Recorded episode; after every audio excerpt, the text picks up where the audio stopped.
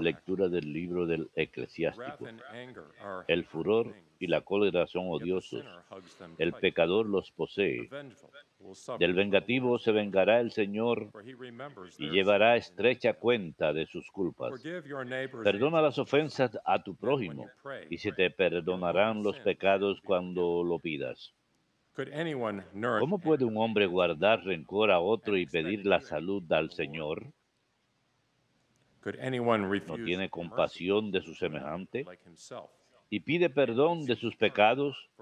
Si él, que es carne, conserva la ira, ¿quién expiará por sus pecados? Piensa en tu fin y cesa en tu enojo, en la muerte y corrupción, y guarda los mandamientos. Recuerda los mandamientos y no te enojes con tu prójimo, la alianza del Señor y perdona el error. The word of the Lord. Palabra de Dios, te alabamos, Señor.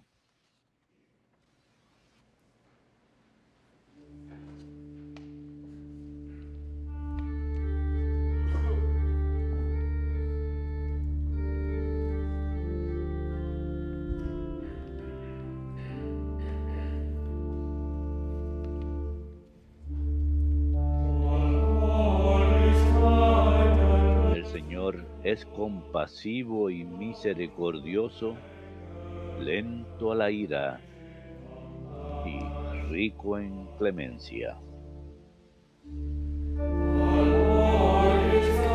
El Señor es compasivo y misericordioso, lento a la ira y rico en clemencia.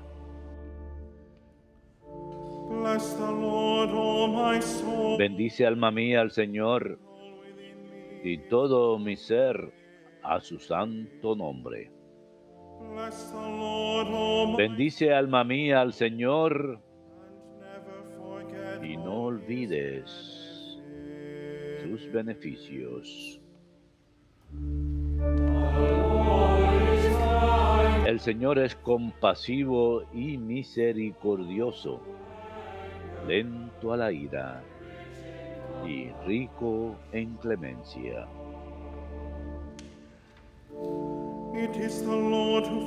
Él perdona todas las culpas y cura todas tus enfermedades. Él rescata tu vida de la fosa y te colma de gracia y de ternura.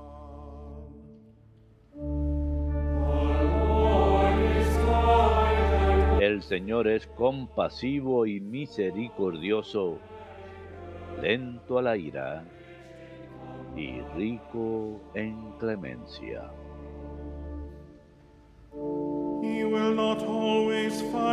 No está siempre acusando, ni guarda rencor perpetuo. No nos trata como merecen nuestros pecados, ni nos paga según nuestras culpas. El Señor es compasivo y misericordioso, lento a la ira y rico en clemencia.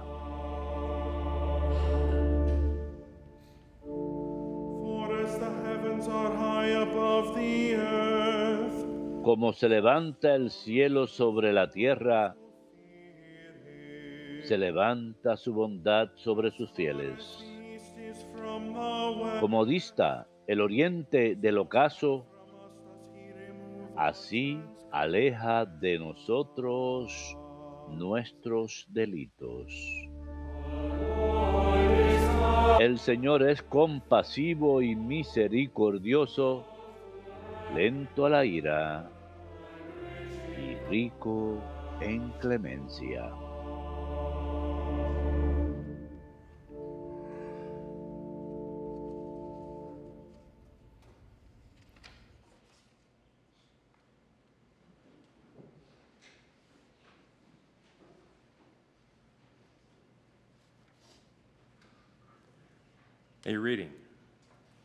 Lectura de la carta del apóstol San Pablo a los romanos. Hermanos, ninguno de nosotros vive para sí mismo y ninguno muere para sí mismo. Si vivimos, vivimos para el Señor. Si morimos, morimos para el Señor. En la vida y en la muerte somos del Señor. Para to esto murió y resucitó Cristo, para ser Señor de vivos y muertos. Palabra de Dios, te alabamos, Señor.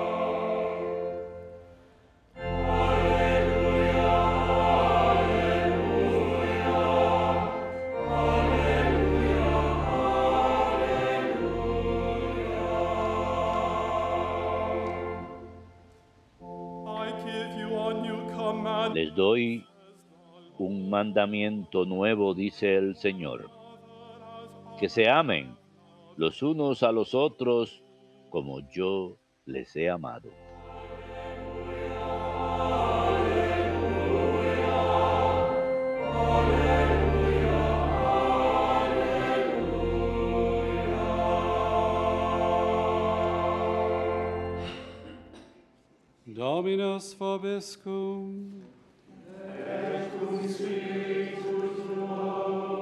Lexia Sancti Evangelii secundum Matteum.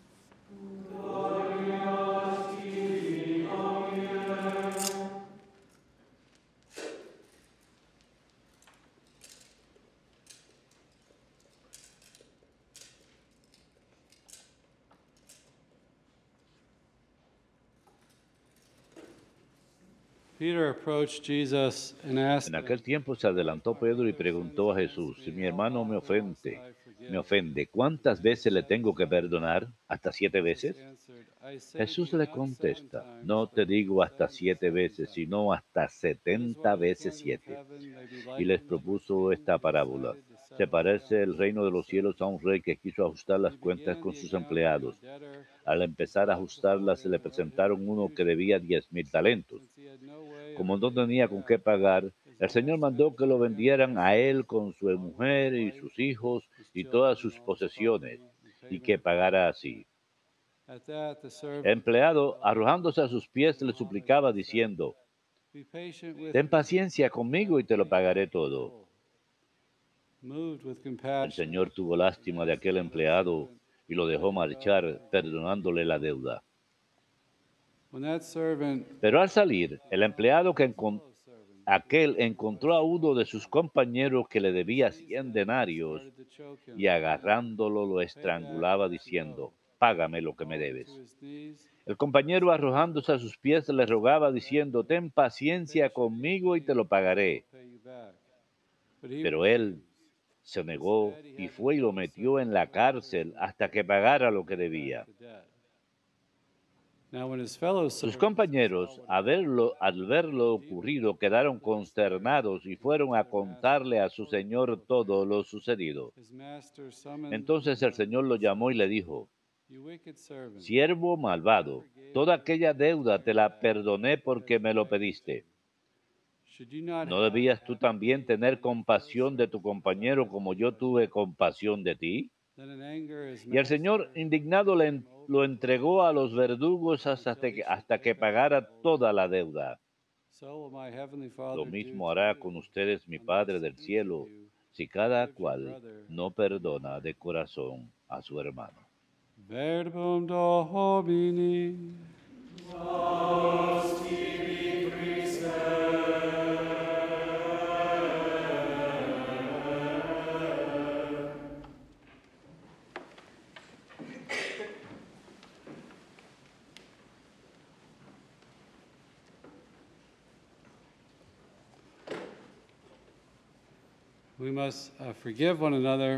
Debemos perdonarnos unos a otros de corazón, nos dice el Evangelio de hoy.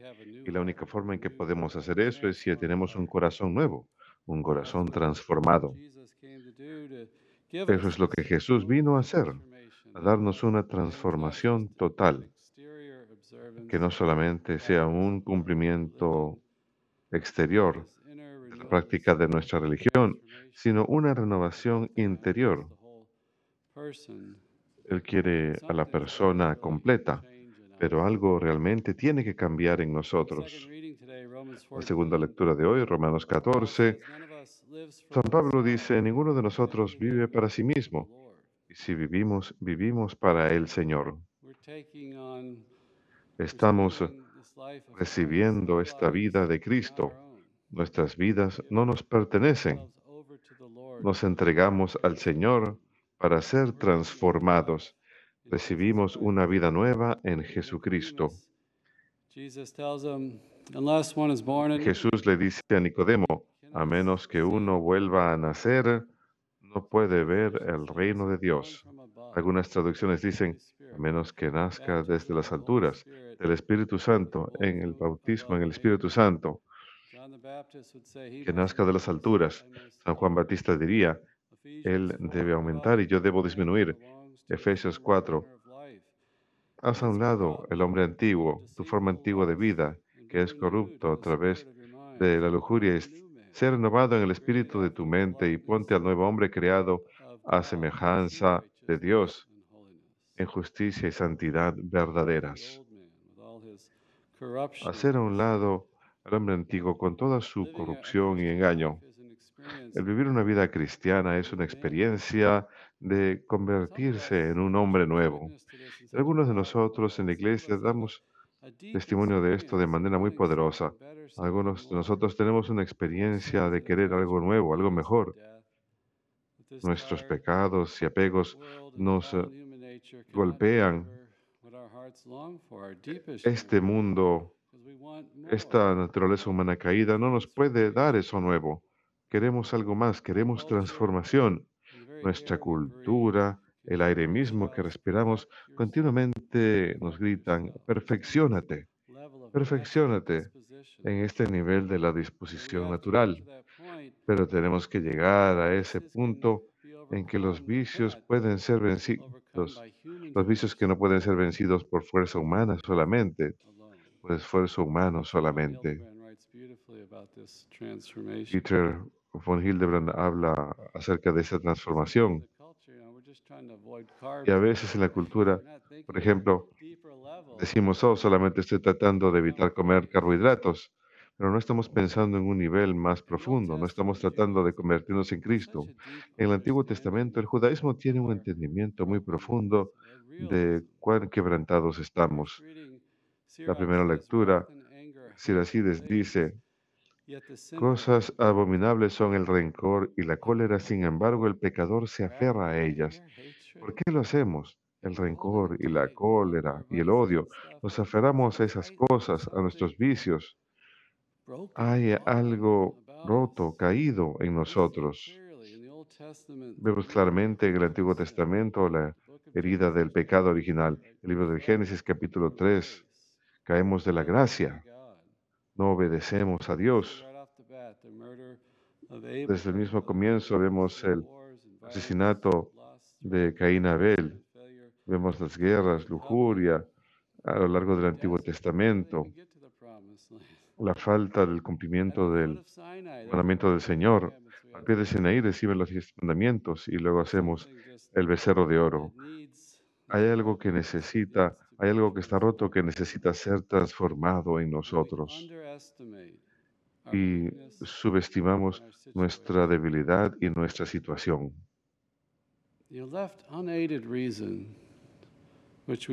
Cuando la razón es desenfrenada, nos podemos mentir a nosotros mismos muy fácilmente. Nos han guiado a conclusiones terribles en nuestra historia humana. Nada más miren el siglo XX, el derramamiento de sangre durante ese siglo. Es increíble. Cuando Dios nos busca en el jardín del Edén, nos dice el Papa Francisco, nos dice, pregunta, ¿dónde estás? ¿Dónde estás? ¿Qué mal has cometido?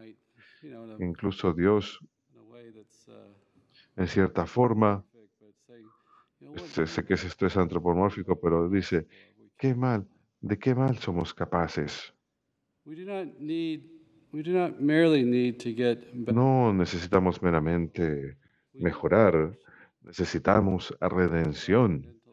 Tenemos un intelecto oscuro y caído, una tendencia al pecado. Nuestro automóvil desea caer siempre en la zanja. Necesitamos redención, una transformación completa. Y esto es incurable por medios humanos. No podemos borrar nuestra culpabilidad moral. En nuestra cultura de hoy estamos en un constante estado de distracción, de actividad, de tener más, de consumir más.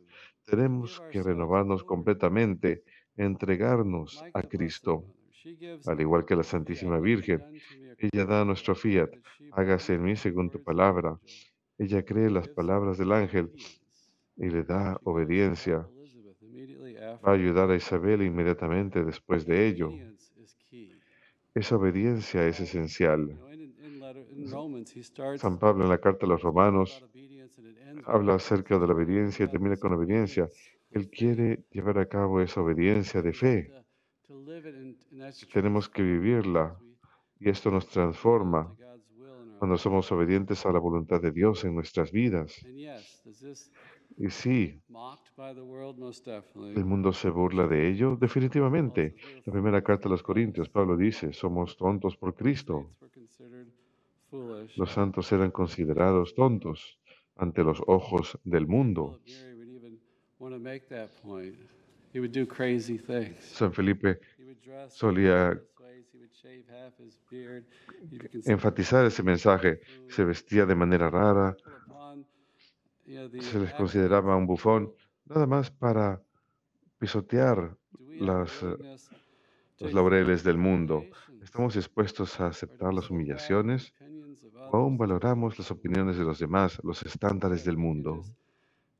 Si somos capaces de cerrar nuestras bocas y simplemente aceptar en silencio. Las humillaciones en nuestras vidas, Dietrich von Hildebrand escribiría de que tenemos que cortar completamente con el mundo y sus estándares. Vemos en los evangelios que Jesús llama a los apóstoles y a los discípulos a seguirlo. Vengan y síganme. Y este es un llamado en particular. Ellos echan, dejan caer las redes, dejan todo atrás para vivir esos consejos evangélicos. Obviamente, Hildebrand escribió que ese es un llamado particular para algunos. Dijo, pero el cristiano meramente está requerido dejar atrás su antiguo yo, una base natural, y abrirse completamente a la acción de Cristo, olvidarse del antiguo yo y aceptar lo nuevo en Cristo. En el Evangelio según San Marcos, estas son las primeras palabras de Jesús, que nos arrepintamos y creamos el Evangelio, que nos arrepintamos, que nos demos la espalda a nosotros mismos. En griego la palabra es metanoia y no es algo que meramente ocurre en el bautismo, cuando el pecado original queda borrado, sino es un acto diario, un acto continuo, cambiar la mente y la vida de uno, sentir arrepentimiento por nuestros pecados y acudir al Señor. Y es eh, algo, es un cambio completo por fuera y por dentro. Estamos llamados como cristianos a vivir algún tipo de penitencia y negación propia, hacerlo real, acudir a Dios con todo nuestro ser. Como ya mencioné, Cristo está apuntando a la transformación interior, quiere transformar el corazón. Lo vemos claramente en el Sermón de la Montaña, y sin embargo mantiene la necesidad de oración y de sacrificios, de ofrecer cosas al Señor. Tenemos que darnos la espalda a nosotros mismos y dar la cara a Dios, no solamente en actitud, sino en actos, actos que realicemos a diario, aceptando a Cristo. Y el perdón de los pecados es el principio de todo esto, que recibimos ese perdón. Esa es la gran deuda que se menciona en el Evangelio de hoy, en la parábola, la gran deuda, la deuda que el hombre no es capaz de pagar. No hay ninguna forma que podemos merecer este perdón de los pecados, que podamos ganarlo de alguna forma. Lo vemos claramente en esa primera gracia del bautismo. No podemos merecerlo. Ese es el comienzo, es un don, es recibido en agradecimiento. Si tenemos esa humildad de agradecimiento, entonces podemos dárselo a los demás en humildad, del corazón, de un corazón transformado que cancela la deuda. A veces cuando estamos lastimados, queremos retribución, queremos algo, contamos las deudas contra los demás, pero hay que hacer eso a un lado, cancelar esa deuda, porque hay una deuda mucho más grande que nos ha sido perdonada en nuestras vidas. Jesucristo nos rescató de la muerte a través de su sacrificio en la cruz. Soy libre, ¿verdad? Soy libre, he quedado libre. Él ha dado su vida de manera que nosotros tengamos vida. Por sus llagas fuimos sanados. ¿Cómo puedo yo entonces dar la vuelta y cobrárselo a alguien, cobrarle una deuda mucho más pequeña a otra persona? Me gustaría, me gusta pensar en esto de manera personal. Jesús claramente está colocándolo en el contexto de nuestra salvación eterna. En las bienaventuranzas, bienaventurados son los misericordiosos porque ellos recibirán misericordia. Es necesario para poder recibir perdón, tenemos que perdonar a los demás, pero hace que esta vida sea soportable. Cuando me aferro a las ofensas de los demás y me enfoco en ello, mi mundo se vuelve muy pequeño. Solamente me estoy enfocando en ellos. Estoy retirando la mirada del Señor y esa vida nueva que Él nos está dando, esa vida nueva a la cual estamos llamados a aceptar. Es una manera mucho mejor de vivir. Es una libertad verdadera, una alegría verdadera, una nueva paz.